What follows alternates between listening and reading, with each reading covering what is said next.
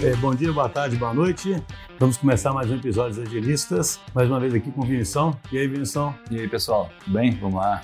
Então, hoje nós vamos fazer um daqueles episódios que, que fazem muito sucesso normalmente, onde a gente traz um convidado que vai contar uma história real, né? um depoimento real de uma empresa que está passando pelo que a maior parte dos nossos ouvintes passam, que é conseguir prosperar nesse mundo digital, né, nesse mundo cada vez mais digital, com os desafios de ficar customer centric, de ficar competitivo, de ficar mais ágil, né, enfim, um ambiente completamente instável. O cenário já está mudando de novo, né? a gente pode até falar disso também daqui a pouco. O cenário já está um cenário agora de austeridade, né? E de todo mundo muito pessimista com o mundo, com o que vai acontecer. Mas é sempre legal a gente escutar essa trajetória. Então, o nosso convidado hoje, que eu já vou apresentar, ele está é, à frente da área de TI de uma seguradora, que é um ramo também extremamente competitivo, né? Então vai ser muito interessante ouvir ele falar sobre essa jornada. A gente está aqui com o Eduardo Guedes. Tudo bom, Guedes? Opa, é um prazer estar com vocês. Vai ser muito legal falar da nossa jornada.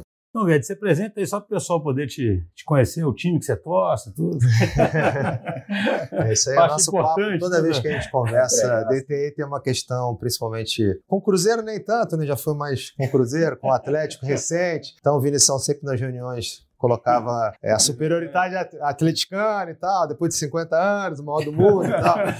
É, mas, enfim, eu tô aqui na Sura desde que a Sura chegou no Brasil, né? A Sura não tinha operação aqui quando ela comprou em 2000, ela comprou em 2015, assumiu a operação, a autorização da SUSEP foi em 2016, e aí eu acabei assumindo a área de tecnologia também em 2016, e antes eu estava na antiga companhia que eles compraram, né? Na antiga RSA, que era uma seguradora inglesa, que tinha 300 anos, com uma cultura totalmente diferente. E a Sura chegou no Brasil com outro tipo de visão, né? uma visão de fidelização de clientes, né? não de retenção, com uma visão de gestão de tendências e risco, então só não olhar apenas o risco operacional, né, que é aquele risco que a gente está acostumado. O mercado também há mais de 300 anos já conhece aquele risco de incêndio, aquele risco do, do artefato em si, né, do, do, objeto, risco de propriedade ou risco de vida tradicional. É olhar um pouco como você potencializa o cliente. Né? O, a visão da Sura é quando você tem uma operação funcionando, seja de uma empresa ou da vida de uma pessoa, quando a pessoa ela tem um sinistro, ela tem um problema, só indenizar não resolve o problema dela. Então, se a pessoa tem um carro roubado, só dá o dinheiro para ela, né? Isso, ah, resolve. Ela vai ter que ainda comprar um carro, o valor pode não ser do carro que ela tinha, porque mudou o valor, enfim, pode não ter mais um modelo. Então, na vida, né, uma pessoa morre, ela é, sustenta a família, você dá a indenização, continua pagando a escola dos filhos, a comida da casa, mas você perdeu um ente querido nunca vai te colocar ali no mesmo patamar. Então, a Sura vem com essa cabeça de, cara, como que a gente potencializa, né? Primeiro, o mundo de seguro começou com indenizar. O segundo com resolver problema. Ah, poxa, a minha casa tem um vazamento, você ajuda a resolver o problema. Ou eu tive um incêndio, eu te ajudo a reconstruir a sua casa. Um veículo, um celular, se tem um celular, eu reponho o celular né, rapidamente para que você tenha seus contatos de volta, o seu meio de comunicação de volta. Mas potencializar é atuar além. Né? Então, se uma pequena e média empresa ela tem um negócio que precisa expandir, você tem que pensar como é que você faz para ir além disso. E essa proposta envolveu tudo, né? Reformular os produtos, reformular os canais ou a gestão de canal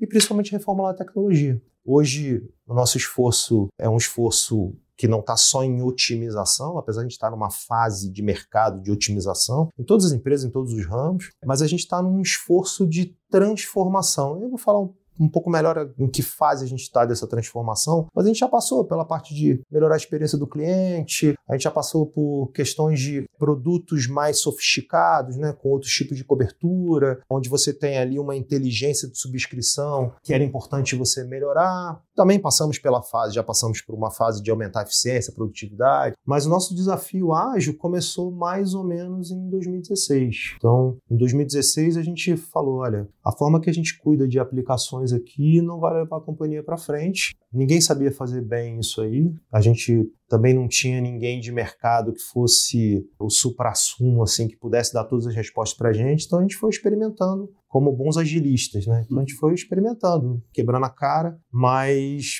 então, só um negócio, em 2016, vocês já estavam com essa missão de ir além na, na, oferta do produto, igual você está dizendo, né? Que é uma missão que já requer uma, digamos, uma estrutura atrás capaz de adaptar, capaz de responder rápido, capaz de personalizar, né? Exatamente. Que foge do convencional, né? E o nosso mundo era projeto tradicional, mais tradicional possível, né? Cascata Cataratas do Iguaçu, assim, super cascado.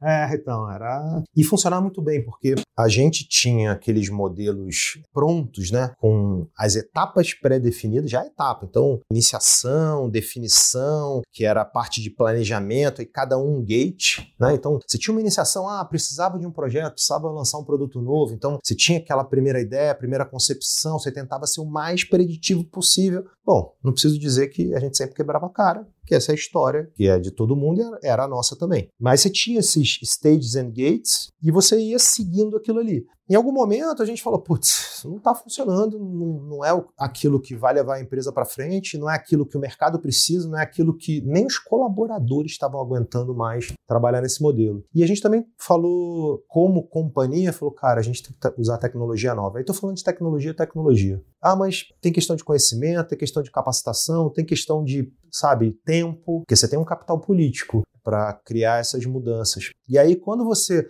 a primeira coisa foi tentar, cara, vamos arrumar casa onde que a gente pode ser melhor ágil. E isso foi um pulo do gato que a gente nem sabia que a gente estava dando na época. Se você olhar tudo que a gente fazia do ponto de vista de desenvolvimento de software, e uma empresa de seguros hoje diria para você que ela é 100% software, né? Não tem mais, ainda era papel, em 2016 ainda tinha papel. Outras companhias acabaram com papel, mas continuavam com aqueles processos, um monte de gente envolvido. Os formulários, ao invés de ser de papel, eram formulários eletrônicos. Mas chão de par assim, né? É, e aí você chegou nesse mundo e falou, cara, onde que eu posso agregar? Onde que tem valor aqui que eu posso gerar rápido? Quando você olhou o mundo de aplicações, você falou, cara, manutenção, sustentação de aplicação gera valor. E isso foi a primeira pedrada, porque quando você falava para a equipe de tecnologia, ela falava assim: não, gera, porra, então calor. O cara tá sem conseguir emitir a pólice, tá sem conseguir inspecionar um risco, tá sem conseguir fazer uma assistência, ou, enfim, cobrar. Isso é o calor, isso é o que faz o negócio funcionando. Só que isso é uma deficiência do negócio. Quando você corrige, você não está gerando valor nenhum. O cliente nem percebeu. É aquela história de processo, né? Quando a gente fala de quando a gente tem um erro, uma anomalia, quando a gente corrige, o cliente não está afim de pagar pelo erro. Então, é tipo uma cadeia de Maslow que está na sobrevivência lá, né? Aquilo ali você tem que fazer. Tem né? que fazer. É importante, é, dá para ser ágil. é, o erro aprende... destrói valor, né? Que não quer Isso. dizer que você cria valor quando você corrige o erro. Destrói valor. Só que quando você falava para a equipe de TI, existia uma retração ali, falando, porra, mas se eu falar que o erro destrói valor, eu vou falar, poxa, aquilo que, que eu desenvolvo e que gera erro, quer dizer, eu estou destruindo valor para a companhia. Não é isso. Até porque esse aprendizado de você fazer adaptar também gera erro. Uhum. E eu sempre falava para os executivos, a pergunta é, por que, que tem erro em software? Por que, que tem erro? Por que, que tem erro em produção? Se a gente testou, pensou e tal, simplesmente porque a gente mexe demais nas aplicações. Vou falar outras questões técnicas, por ser aplicações legadas, monolito, não estarem em microserviço, onde você pode controlar determinada funcionalidade, pelo menos em teoria. Então, assim, você tinha esse mundo, né? Então essa probabilidade de errar, a gente inclusive reduziu demais, a gente pode falar depois das vantagens do ágil no mundo da sustentação, porque também tem, e vocês ajudaram bastante a gente nesse mundo. Mas aquilo a gente falou, cara, esse aqui não é o foco, esse aqui a gente tem que trabalhar meio que, inclusive, foi um super tabu colocar para fora. Quem cuida de sustentação não vai ser mais a gente até para ser um mundo mais crítico. E aí você tem um meio do caminho, que é você tem um monte de plataformas que já existe e você precisa evoluir nisso aí. E você tinha os projetos que é o transformacional. Então, nesses três mundos, quando você fala de software ou de plataformas de negócio, onde que a gente podia ser mais ágil, ou podia ser ágil de verdade? Onde a gente podia ter ciclos curtos, ter talvez algumas visões de longo prazo, mas no mundo das visões, né, onde você traz o produto, você traz o que o negócio quer e vai quebrando. Hoje a gente sabe, né, na questão das releases, das sprints, mas a gente foi quebrando pouco essa visão. Poxa, se o negócio sabe onde ele quer chegar, sabe qual é o nível de competitividade do produto, a gente consegue quebrar isso entregar coisas que vão gerando valor nessa jornada, nessa caminhada. E a gente consegue aqui montar alguns times. Como que a gente vai fazer? A gente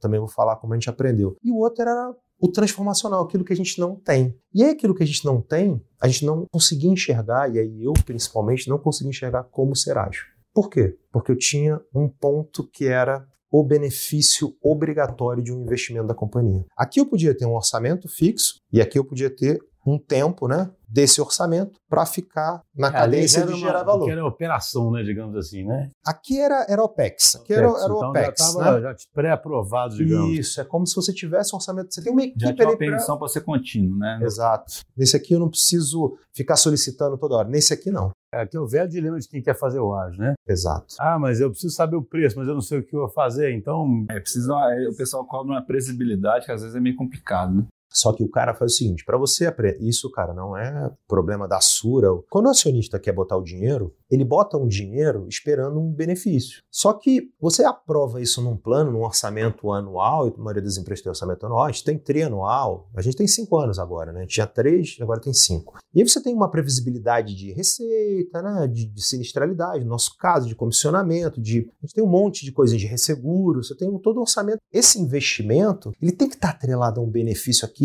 muito forte. O problema é que você ainda não sabe como você vai gerar esse benefício. Você tem uma vaga ideia, que é o lance que o ágil tenta resolver, né? Bom, eu tenho lá um OKR, eu tenho lá uma visão de onde eu quero chegar, então eu tenho vários caminhos para chegar lá, eu vou errando e acertando, mas talvez até eu consiga chegar antes, talvez até o valor que eu gere nessa descoberta seja maior do que aquele que eu prometi lá na frente. Só que para acionista eu não consigo vender assim. Ele fala quanto que vai demorar, ele quer uma previsibilidade, ele quer um gráfico gigante, ele quer lá um, né, olhar lá e falar, não, vai demorar aqui esse tanto tempo. Ele quer saber quais os fornecedores, quais são as equipes que vão trabalhar, tudo super preditivo, né? Super. Então aqui a gente não conseguia resolver. Ah, continua tendo projeto? Muito. Dinheiro saindo aqui? Muito. Mas no modelo tradicional. E onde é que foi a transformação nesse meio? Você tem as plataformas, essas plataformas elas já entregam valor hoje. O negócio não tinha uma visão de longo, ele, a gente começou a criar primeiro os times, né? Integrar os times, deixar os times cada vez mais autogerenciáveis ou autogerenciados. A gente começou a definir objetivos para os times em ciclos, pelo menos trimestrais. A gente começou a trabalhar com a questão da cadência, né, e controlar essa cadência, manter os times produtivos, aumentar o conhecimento dos times, né? E eu estou falando de pessoa, pessoa, gente, gente, gente, gente. Para o software começar a sair, o negócio vem, ele participa mais, percebe o resultado que está gerando ele participa mais ainda, ele entende o processo, começa a fazer parte e aí o valor vai sendo gerado, o valor vai sendo gerado. Ah, tem um monte de coisa para melhorar? Tem, a gente discute bastante sobre isso, né? Sobre o lance de fazer o produto certo, que é o que, que vai gerar valor de verdade, né? Porque no início é sempre a funcionalidade que vai resolver um problema, né?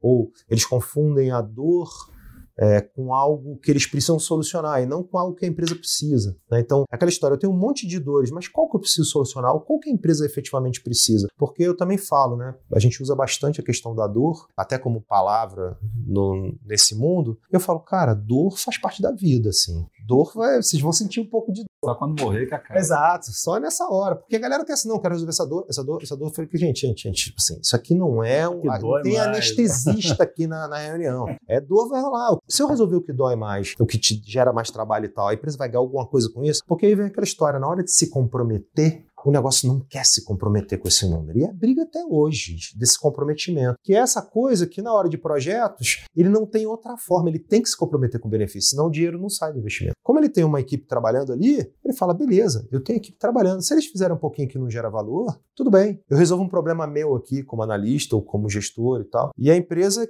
vem a outra parte, né? Que é uma outra parte, tipo, a empresa vai sofrendo ao longo do tempo porque ela vai gastando, ela vai se esforçando. É engraçado, você está colocando assim, né? No transformacional mais, mais ambicioso, aí você tem um problema que, que, que se deseja uma previsibilidade que não, não é, tem jeito e acaba que só existe na teoria. você fica o cachorro ganhando atrás do rabo, né? Porque aí, por outro lado, no que você pode usar o ágil, vamos dizer, com mais facilidade, já que já existe uma equipe orçada que pode gerar valor continuamente, por outro lado, é muito o ser humano é muito paradoxal, né? Nesse, aí o negócio se envolve menos, não envolve com a fome que envolve no outro. Exato. e aí você, você corre o risco de ter um time pronto para gerar valor, que é o que a gente procura, né? Pronto para gerar valor, mas não tendo da área de negócio o comprometimento e o impulso necessário para gerar valor, né? Isso. Resolvendo questões locais às vezes, coisas, né? que não são exatamente as questões do negócio, né? É muito bem colocado. O negócio chega, analisa o que, que ele pode resolver, porque eu falo, e aí eu vou falar do meu mercado, né, que é um mercado super conservador, seguros é conservador demais. Então, assim, mas ao mesmo tempo ele é muito previsível. E eu tenho uma, uma expressão que é: o nosso mercado ele é copiador. Então, eu sempre, eu como negócio, eu sempre penso no que eu vi numa outra companhia e eu tento replicar nessa companhia. Então, se eu quero lançar um produto novo e eu tive experiência numa outra companhia, eu faço exatamente o que era feito. Muitas vezes eu copio as telas, eu copio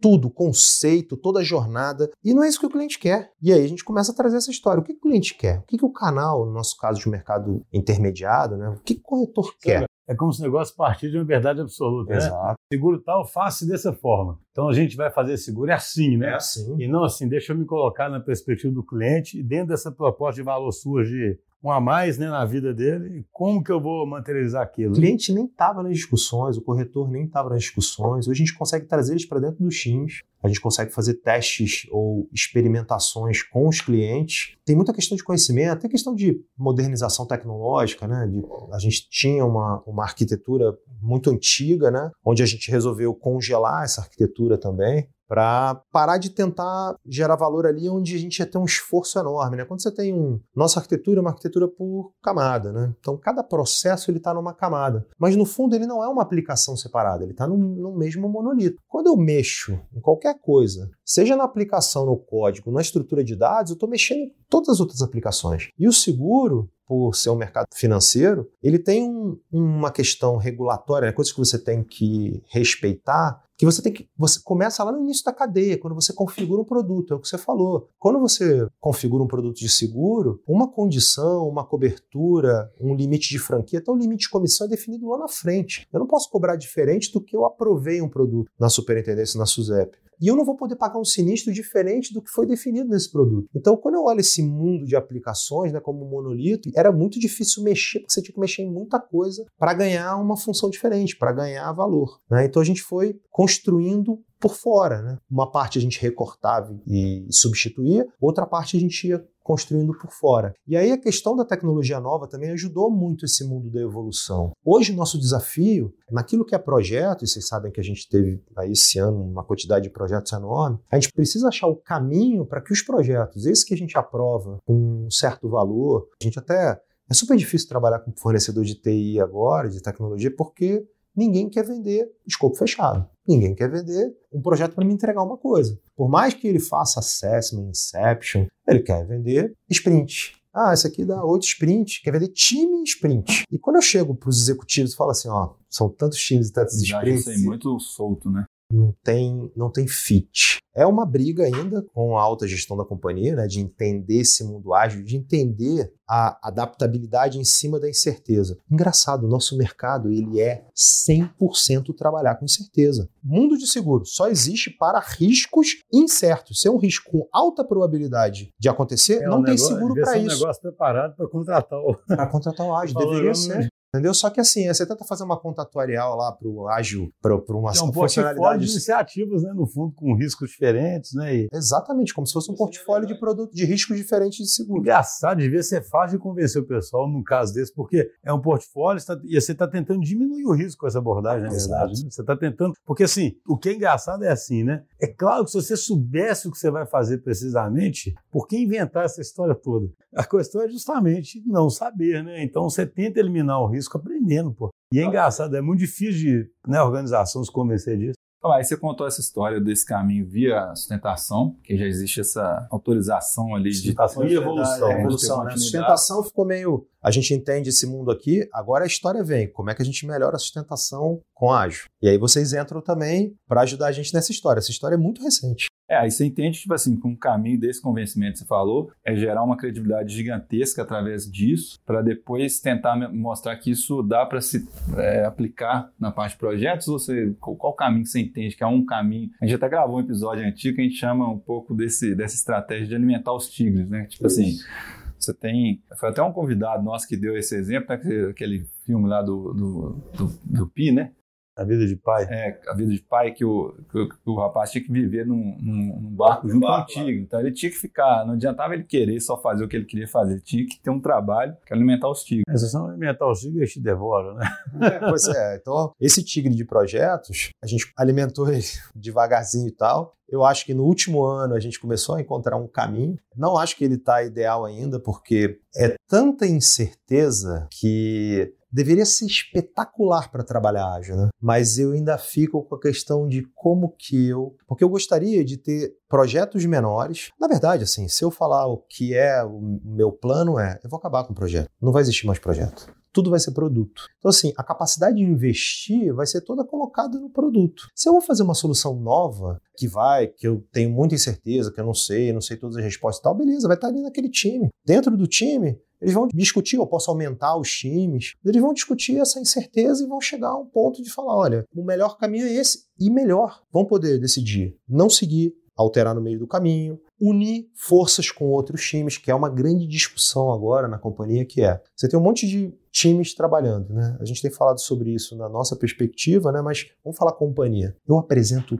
todos os resultados daquilo que a gente entrega, detalhe por detalhe, no comitê executivo. O comitê executivo tem 100% de noção daquilo que é desenvolvido por funcionalidade. Então, assim, é chato, são sessões longas e tal, mas hoje já começa a existir da parte do negócio, de finanças, de riscos, de legal, uma visão sobre o que são nossas plataformas tecnológicas, o que, a gente está entregando e qual o impacto que está gerando. E como é o nosso método, que é o mais importante. Hoje a discussão é eu tenho cada time trabalhando com algumas demandas, com coisas que eles precisam fazer para gerar valor. A discussão agora é, e é sensacional, muito recente, como que a companhia sabe, porque enquanto está no mundo do time, esse mundo fechado está gerando essa entropia aqui, né? Está gerando esses resultados. Só que pode ser, e é um questionamento que eu recebi do negócio, que aquilo que a gente está fazendo, e a gente separou os times por solução, né? Por, a gente chama por capacidade, que é como se fosse por produto. Então, transporte, mobilidade, né? Que aí é bicicleta, automóvel, patinete e tal. Esse time está trabalhando nisso. Mas será que isso é o melhor para a companhia? Será que essa concepção, o que está sendo feito ali o melhor para a companhia em geral? Talvez não fosse interessante aumentar a capacidade de outros times para fazer outras coisas que gerassem mais valor para a companhia? Então, enquanto a gente separa os times, os times conseguem trabalhar juntos ali, definir com o negócio perspectivas mais de longo prazo, é, conseguem ter um caminho de cadência de geração de valor e tal, e geram valor, ou estão começando a gerar mais valor. O que a companhia está questionando é: poxa, será que essa conformação de times, será que aquilo que a gente está gerando em cada uma dessas células é efetivamente o valor que a companhia precisa ou a gente poderia gerar mais valor com outra estrutura? Seria, seria uma estrutura que tentaria construir alguma coisa, tipo uma plataforma para tirar proveito de algum ganho ou não, ou não alguma outra coisa não, é, Foi mais uma alocação dinâmica que você falou. Uma alocação dinâmica, uma capacidade dos times de fazer, de, de construir coisa diferente. Um time construir coisa diferente, dependendo da própria necessidade da companhia. Então, mas, assim, mas isso exige mais confiança nos times, né? Mas se a confiança hoje está começando a acontecer nos times, Sim. o negócio já levantou a centelha e falou: poxa, se o time está começando a entregar e você tem uma outra demanda que de repente não está nesse time aqui, não está em transporte, não está em frota, não está nos produtos que a gente tem, que o time está trabalhando, mas é outra coisa completamente diferente, ou de uma outra célula, ou de um outro time, por que, que eu não posso botar nesse time aqui? Porque esse time não pode trabalhar se isso aqui é melhor para a companhia do que está sendo feito nesse time. Mas é engraçado, né? isso é a essência do ágil, né? digamos assim, que é essa alocação dinâmica. Porque assim, se eu entendi bem o que você disse, né? Você foi trazendo o negócio para perto, porque assim, isso você falou, para quem está escutando, imagina, o comitê executivo vai lá e olha isso, né? Alguns anos atrás, as pessoas não queriam nem saber disso, né? É como se fosse assim, tem um negócio aqui, eu vou perder meu tempo lá. Vamos é. controlar esses malucos. Não, você sabe que eu falo, na, na, tem uma, uma história interessante, né? Uma época, na trajetória da empresa, pô, a gente não conversava com ninguém do negócio, né? Como se fosse aqueles nerds que ninguém quer conversar, né? E com o passar do tempo que a TI foi ficando estratégica, ficou natural essa aproximação, que é o que que a gente quer, né? Que, que tem essa aproximação. Então, só pra, se eu entendi bem o que você está dizendo é o seguinte: na medida que você conseguiu se aproximar do negócio, mostrar mais valor e, inclusive, fazer eles participarem das. e eles entendendo melhor o método, já gerou um questionamento interessante neles, né? Porque, para mim, o questionamento que gerou neles é: será que essa minha alocação estática que eu fiz aqui, Isso. que é meio arbitrária e é baseada no mundo que não vai mudar, é a alocação que eu preciso ter? Exatamente. Mesmo surgindo amanhã, mesmo sabendo que o cenário muda e que esse time agora conhece meu negócio pra caramba e que pode pegar uma oportunidade, né? Que o mais impressionante é que surgiu de um atuário, que é um atuário que é um, um amigo meu no comitê, ele falando, poxa, tô vendo gerar valor aqui, esses são os benefícios que a gente está gerando, a gente usa muito esse termo benefício, né? Então tá gerando tanto de produção, tá gerando tanto de redução de sinistralidade, tá gerando tanto de melhoria de comissão, redução de despesa, é, esforço operacional, beleza. Ele falou, ele olhou os times e falou, cara, e se eu pegasse uma outra demanda qualquer que não tá aí e jogasse aí? Ou se eu pegasse uma demanda que está no backlog aqui e jogasse no outro time. E eu vou te falar, eu não sei fazer isso. Hoje eu não sei fazer essa alocação dinâmica. E eu sempre falo que os times geram uma especialidade, porque eles mergulham nas aplicações e eles conhecem as aplicações. As aplicações não são assim, ah, não, vou sentar lá a primeira vez e tal, não, tranquilo, vou dar aqui um prazo e já sei e tal, já conheço toda a estrutura de dados e tal. Muitas vezes você tem que modelar até para fazer um projeto, ou tem que fazer as spikes lá para entender, estudo, estudo, estudo. E muitas vezes isso acontece. A gente está reduzindo porque os times estão ganhando especialidade naquilo. Sim. Logo, especialidade gera produtividade. A partir do momento que você traz uma coisa diferente, não é que o time não vai fazer, mas ele perdeu aquela especialidade. Então, a curva dele vai gerar uma queda até que ele volte a virar produtivo. Então, você também tem que avaliar. Porque no conceito para o negócio hoje, essa distribuição de demanda, ela funciona, mas eles estão questionando se isso é o melhor para a companhia. Inclusive, a conformação dos times, um dos questionamentos é: os times estão separados por produto. E se eles fossem separados por processo? Se a gente separasse um time que só cuida da emissão, outro que só cuida da cotação, outro que só cuida do sinistro. Então, me parece que, que esse modelo, do jeito que você está descrevendo aí, tipo, se posso estar errado, mas ele ainda busca ainda um certo nível de otimização do tipo assim, pô, vou utilizar melhor meus recursos. E aquele ponto que você falou, desde, desde na que você iniciou sua fala, que você colocou dessa questão do posicionamento da Sura, de ser diferenciado, de ser de uma geração de valor mais complexa, vamos falar assim, e que você falou que o mercado de seguros é mais copiador, você acha que essas evoluções vão conseguir levar a Sura para um, uma capacidade de não ser só copiador? Sem dúvida. O fato da gente rodar ciclos menores e se questionar, inclusive hoje a palavra é transparência. Quanto TI deixou de ser uma caixa preta. Não que era uma caixa preta proposital, é a falta de interesse. Quando você começa a aumentar a transparência do que é feito, até num nível granular, assim que a gente chama, você começa a gerar uma parte de uma curiosidade, mas outra parte um questionamento, fala, poxa, será que essa, quando você dá transparência, será que isso é o melhor a ser feito? E aí você começa a questionar, inclusive, se você está fazendo a inovação que você precisa fazer. Isso está acontecendo. Então, os times são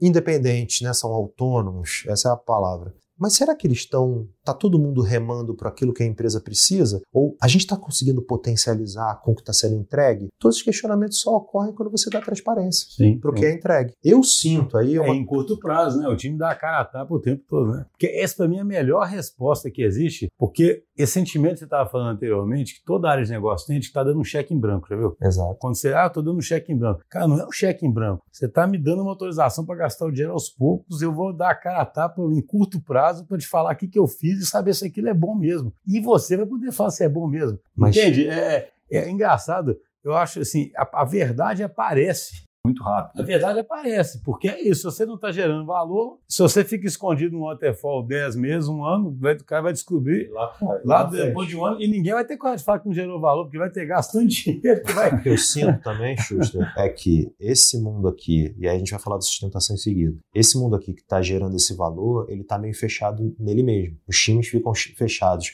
porque o negócio está ali dentro. Então, o negócio está fazendo o que ele acha também, junto com os times. Mas isso não significa que é o melhor para a companhia. Porque ele está tendo. E essa é a grande briga de uma companhia que quer ser diferente: é que todo mundo saiba de tudo. E isso é. A gente pensa como utopia, mas isso é só começar. É igual ágil, também parece utopia quando a gente vê a primeira vez. Quando você começa a envolver todo mundo em tudo, por mais que a pessoa não tenha um nível de profundidade, né, ou que ela, a gente tenta detalhar cada vez mais, e eu estou falando dessa, abrir essas equipes, né, e abrir todas ao mesmo tempo, você começa a questionar se você efetivamente está fazendo aquilo que potencializa o cliente, se, se você está seguindo a estratégia da companhia, né, seus OKRs estão linkados efetivamente aos OKRs. Está tentando matar companhia. só aquela visãozinha local, Exato, né? porque o que eu sinto aí é minha experiência, é o que eu posso trazer aqui. A tendência dos times é fechar fechar entre eles. Mesmo com o negócio, eles ainda ficam circunscritos. O negócio está ali dentro. O, cara é o negócio está ali dentro. né? Como se o fosse só aquele ali, né? Exato. Então essa é a tendência. Isso é a minha experiência. Pode ser que outras... E assim, então, quando você fala transparência, não você quer dizer isso. Né? Você quer dizer que, tipo assim, as informações são mais divulgadas entre os times, eles meio que Exato. têm um pouco mais de visão sistêmica da empresa, né? Isso. E da própria empresa em relação aos times. Você tem muito mais chance de ter questionamento e muito mais chance de ter ideia, né? E você, essa história da cara tapa, né? No início é mais questionamento, mas depois é mais participação, é mais contribuição. É, então, começo é tapa, depois é carinho. Depois é carinho, é. é. é tapa, carinho ao mesmo tempo, tá, é isso aí. Mas eu acho que hoje... Bom nome esse é o, episódio. Esse é o... é isso. E assim, no início, eu posso falar para vocês que essa transparência né, gerou um cômodo gigante nos times. Né? A gente abre questão de quantas pessoas trabalham nos times. É incômodo até para os provedores, né? Porque a gente tem uma equipe mista, que era. Isso é outra coisa que era um tabuzaço. E eu vejo os meus colegas né, do mercado de seguros, que é falou o seguinte: olha, cara, eu quero contratar teu time como serviço. O cara não aceita não saber quem é o desenvolvedor. Os meus, os meus gestores não aceitam. Quer saber quem é o cara lá, o sênior lá que vai estar. Eu quero saber o CPA. Onde é que esse, esse desgramado trabalhou lá? Eu quero saber. Aí você fala assim, meu irmão, é um time, cara. Se esse cara não for bom, o time tem que botar ele para fora. Esse, é, esse é a essência. É, essa é a essência. Né? Entendeu? E assim. Não é cedo. E aí o cara quer saber. É, esse é sênior mesmo? Cara, não interessa. Se o cara não tá produzindo, se o cara não tá fazendo, se o cara não tá orquestrado com o resto do time, o time tem que expelir ele. E essa é a minha cobrança, porque também na nossa cultura. E é muito legal a cultura do grupo que eu venho, porque um, a gente chama tudo na mesa, né? Quanto mais transparência, é muito difícil pra gente, porque a gente, não vou nem falar dos mineiros, né? Falar só dos carioca. a gente não gosta de falar mal um do outro. A gente não gosta que falem mal do outro pra gente. A gente até gosta de se for fofoca, mas a gente não gosta.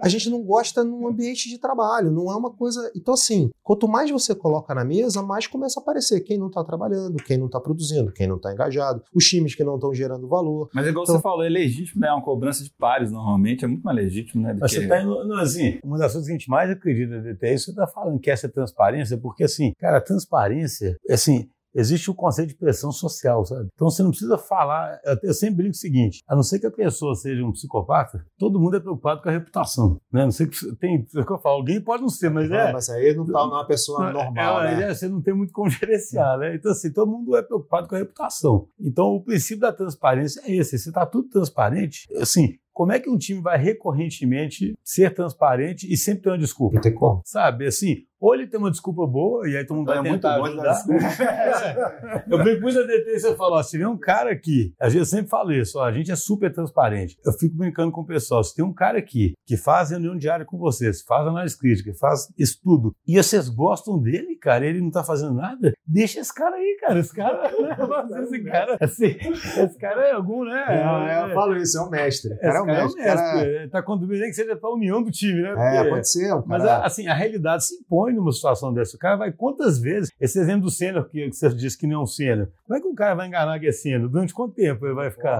Não tem como enganar. Só que assim, você também acaba deixando ele aí, assim, outra coisa que foi fundamental, encontrar o parceiro que pudesse fazer esse trabalho junto com a gente. Então, assim, o que, que a gente trouxe no início? Como se fosse uma consultoria, né? É o lance do Agile Coach, que eu não acredito. Eu não sou a favor de Agile Coach. Acho que, pelo menos na minha experiência, fica um cara que não está comprometido. Ó, ele pitaqueiro. é pitaqueiro. É isso aí, é pitaqueiro. É que nem. É galinha dos porcos. É a mesma coisa. Então o cara tá ali e tal, ele ajuda a formatar no início, mas a contribuição dele é muito pequena. E eu tenho cobrado muito isso também dos Scrum Masters, que é Cara, só chegar ali e dar pitaco ou remover impedimento, assim. Só sou dono do processo, é, é muito pouco, pouco né? É também pouco também. E o cara fica sentado nesse, nesse comodismo. Cara, é ir pra cima. Eu falo, se o Scrum Master puder botar a mão, ele bota a mão no código também. Se o Scrum Master puder, poxa, definir o que, que vai ser feito quando ninguém está definindo, que ele defina também, que ele seja. Ah, não, mas não é para ele ser um líder e tal. Não, não é isso. É porque ele é um cara que tem a obrigação de ter a visão do todo. E muitas vezes, para ele fazer a engrenagem funcionar, ele tem que empurrar. Não adianta só o time. Eu acho que a função do Scrum Master é uma função de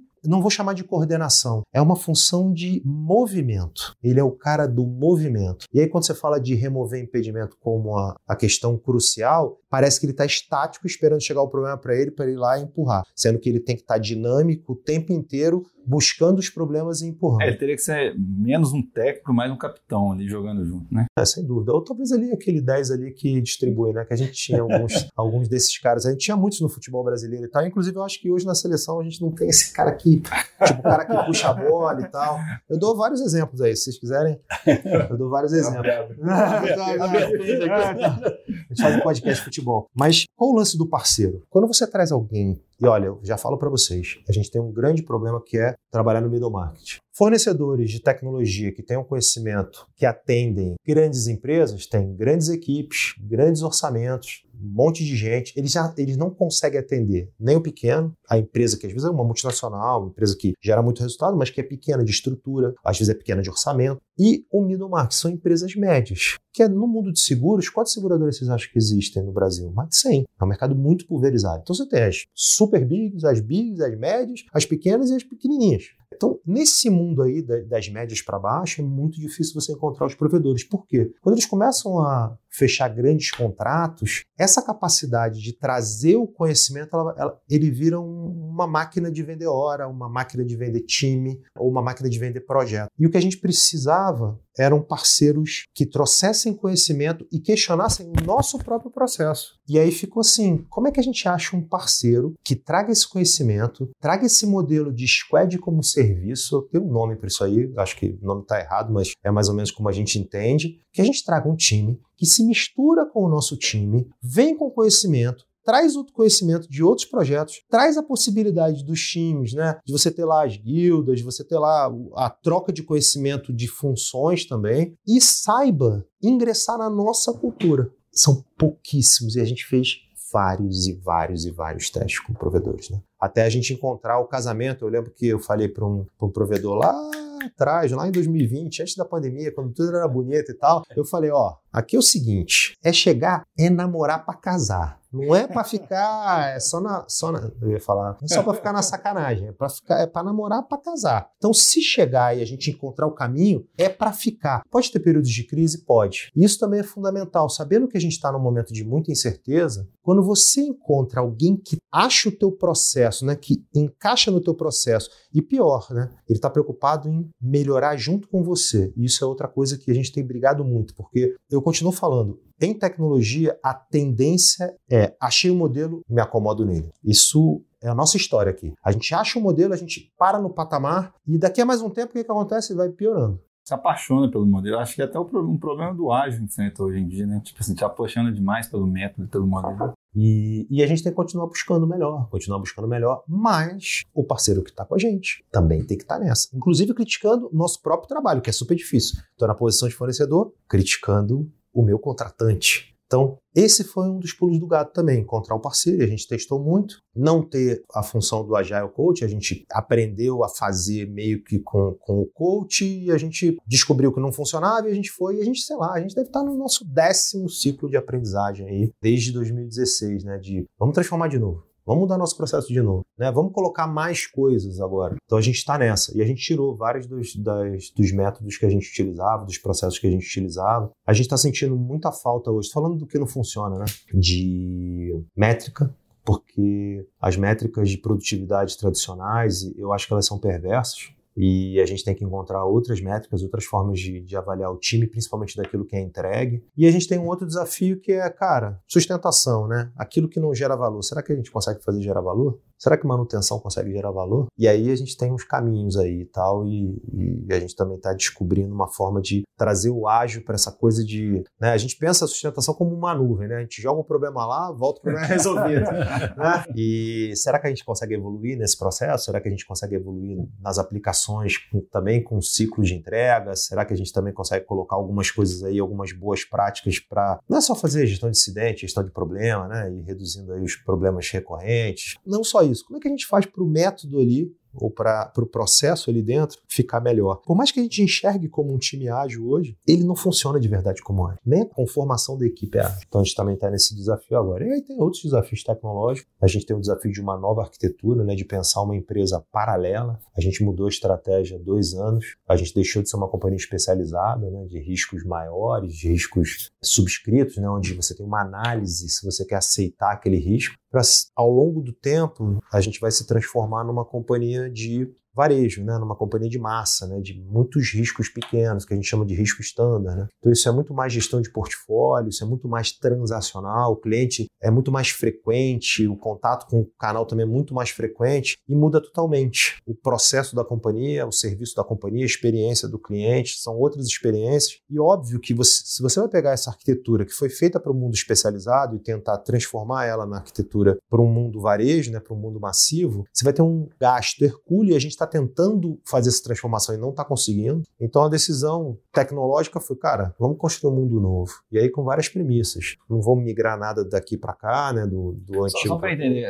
esses seguros para celulares seriam mais ou menos próximos disso aí? O seguro de celulares é um produto que a gente tem, né? A gente tem um produto massivo de celular. Então, mas já mas mais desse tipo. Muito mais, é um seguro massivo. É um seguro massivo. É uma natureza diferente, né? Que você tá Totalmente. Dizendo. Você aplica um percentual sobre o valor do celular e tal, e é aquela história. Você tem um processo ali de sinistro, você tenta tentar repor e tal, mas ele é, ele é muito mais massivo que porque você não analisa. Você chega lá, você quer comprar, eu e não vejo. A pessoa contrata meio self-service, ele não tem claro, aquela intermediação, às vezes, de um, de um Como um seguro viagem, desse né? que você compra na internet e tal. Mas esses são produtos de pacote. Você pode ver lá quando você compra o viagem ou quando você vai comprar o de celular, você pode comprar quebra acidental, roubo furto, você pode comprar o, o garantia estendida, né? Você pode ir lá, mas é pacotinho. Vai te dar aquelas coberturas ali, diferente de um risco, por exemplo, um risco de incêndio, que você vai pensar numa cobertura de, sei lá, vidros, mármores e granitos, numa cobertura de responsabilidade civil junto. Ah, se alguém da tua empresa tacar uma pedra lá no carro embaixo, é responsabilidade civil, você, você tem cobertura. Então, tem mais análise ali, né? Tem mais coberturas, mais riscos ali dentro, você precisa de mais análise, até porque os limites são maiores. É, o produto, é maior, né? Muito mais. Então, a gente está indo para esse mundo, arquitetura tecnológica,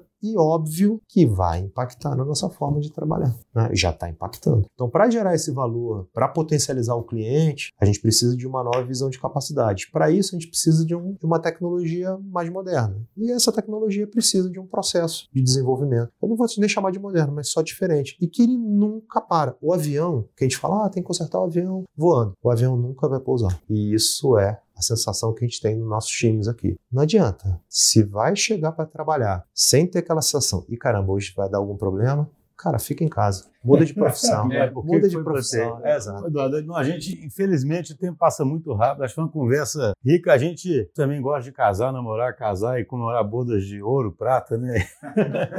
Esperando fazer parte de todas essas, essas jornadas aí que você disse. E assim, queria agradecer muito a conversa. Eu acho que tem duas, uma coisa muito assim, marcante para mim nessa conversa nossa. Primeiro, é um CIO que compreende profundamente do negócio, né? Sabe que é uma coisa assim, para mim, essa, isso causa essa aproximação né, de negócio e TI, isso é, isso é muito importante. E para mim, essa essência do ar é o que você está falando aqui, sabe? Que é essa inquietude, né? Nós estamos tudo junto aqui tentando não se apegar, sabe, ao que está acontecendo, para tentar seguir em frente para gerar valor, né? Porque o, o, a crítica que às vezes existe é justamente o apego ao método, e aí você esquece até por que você está usando aquele método em primeiro lugar. Você está usando aquele. demais, né? É, você está usando aquele método no lugar para gerar valor para a empresa, né? E para poder todo mundo que está ali prosperar, etc. E não porque aquele método é bonito, você acordou um dia apaixonou por aquilo, né? Então, assim, é bom a gente fazer isso para nós, porque a gente é apaixonado pelo ágil, mas a gente é apaixonado pelo ágil, principalmente porque ele traz essa capacidade adaptativa. A gente é bem desapegado. Claro, a gente tem que dar umas cutucadas na gente mesmo, porque igual a Vinícius falou, a gente às vezes se apaixona por uma coisa ou outra, né? Mas eu acho que esse, esse espírito aí, igual você disse, um lado realimenta o outro, né? Acho que nessa relação